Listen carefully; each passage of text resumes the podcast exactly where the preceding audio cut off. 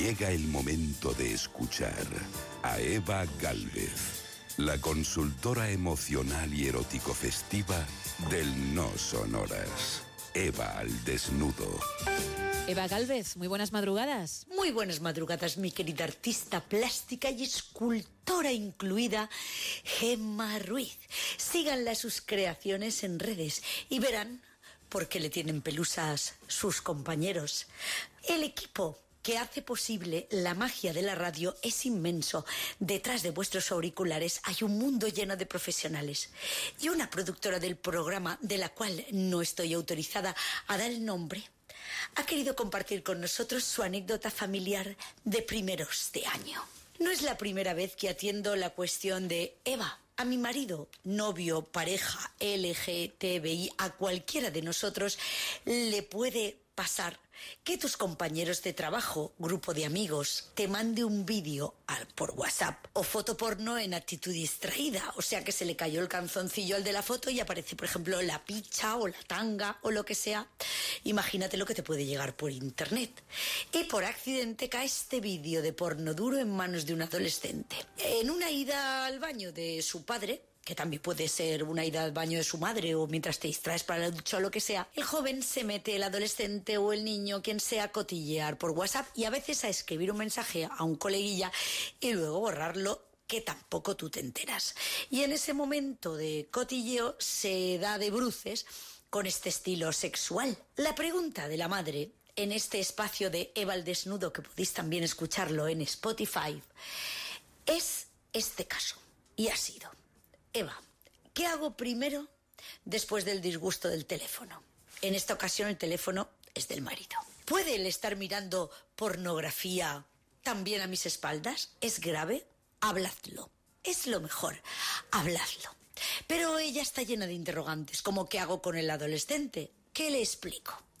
Para mí, lo primero son los menores, porque los mayores nos arreglamos y demás.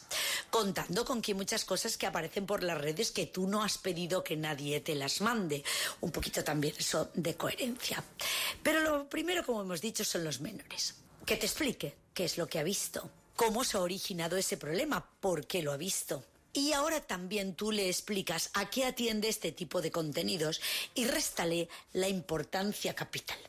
Si os acostumbrarais con vosotros mismos y con vuestros hijos a trabajar vuestros prejuicios a diario, hablaréis más de sexo, pueden usar palabras de cookies y de bromas, aunque ellos te contesten con otro tipo de cosas, así sabes también cuál es su nivel de aprendizaje, no está mal, pues que es un frenillo, ¿por qué miras a derecha y a izquierda en el instituto? ¿Qué es lo que te está atrayendo?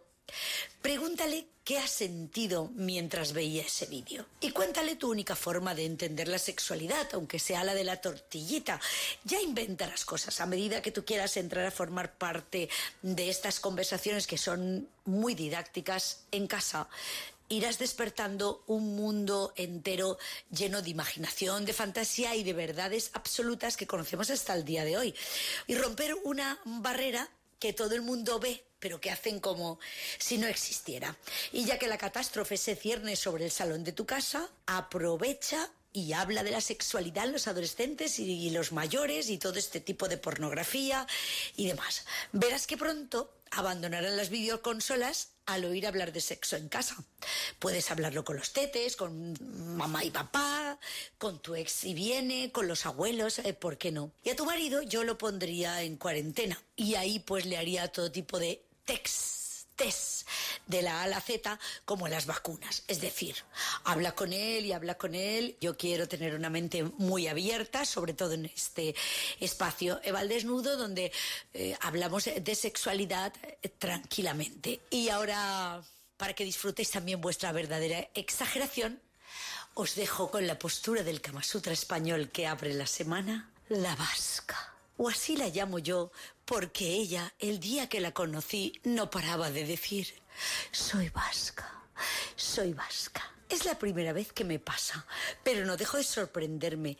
Cada día es maravilloso. Estuve en un hotel en Bilbao, magnífico, negociando una presentación de mi libro Objetivo Clímax, con doble X, con un pedazo de mujerona redondita monísima, con melenaza, una ropita y unas acciones muy contundentes. Yo le vi mucho poderío en la entrepierna.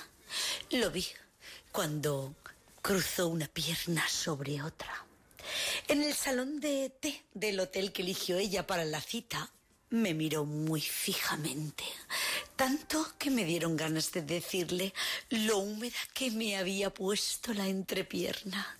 Hambre ella tenía, en todo lo alto, porque se le notaba. Le faltaba verga de látex. Claro que fue lo que le di yo después en la habitación de la derecha en la segunda planta. Yo iba a una cita, pero como caigo en las cosas como tonta, soy de coño fácil, ¿qué le voy a hacer? Y en la habitación yo me quité la ropa. Hablé guarradas, me puse el arnés, me puse de rodillas, hice hasta de cucharita, que por cierto es una postura muy agradable ahora con el invierno. También lo es contra la pared en el pasillo, pero seamos realistas, ¿quién se puede permitir la casa así de calefactada para echar un polvazo en pleno invierno en el pasillo? Pero esto no es de lo peor.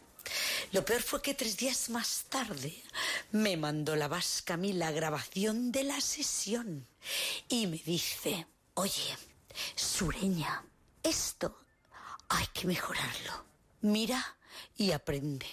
O sea, que en el hotel me estuvieron grabando. Madre mía, yo con estos apaños cada vez me va a costar mucho más llegar al orgasmo. Pues suban que les llevo y España os quiero. Gracias, Eva. 4 y